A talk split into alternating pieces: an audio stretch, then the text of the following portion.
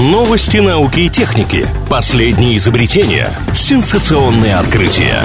Технический перерыв на правильном радио. Чем бы ученые не тешились, лишь бы ежедневно что-нибудь создавали. Очередная порция новинок из мира науки и техники прямо сейчас. TikTok запускает необычную службу доставки. Суть проекта в том, что пользователи ищут в сети огромное количество рецептов, и теперь на готовые блюда можно не только смотреть, но еще их и купить. По сути, это формат облачной кухни, но в отличие от ларьков на остановках, в ход пойдут уже существующие кухни ресторанов.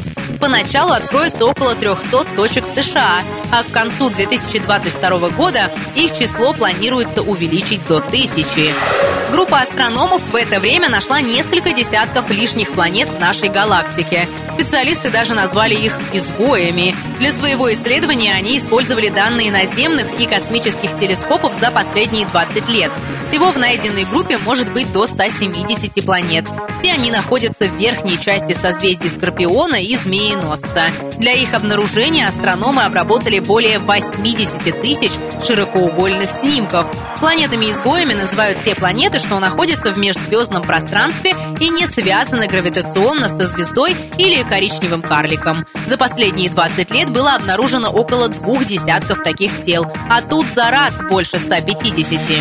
Меня зовут Алина Миллер, и еще больше новинок из мира высоких технологий ждут нас впереди. Поговорим о них в следующий раз.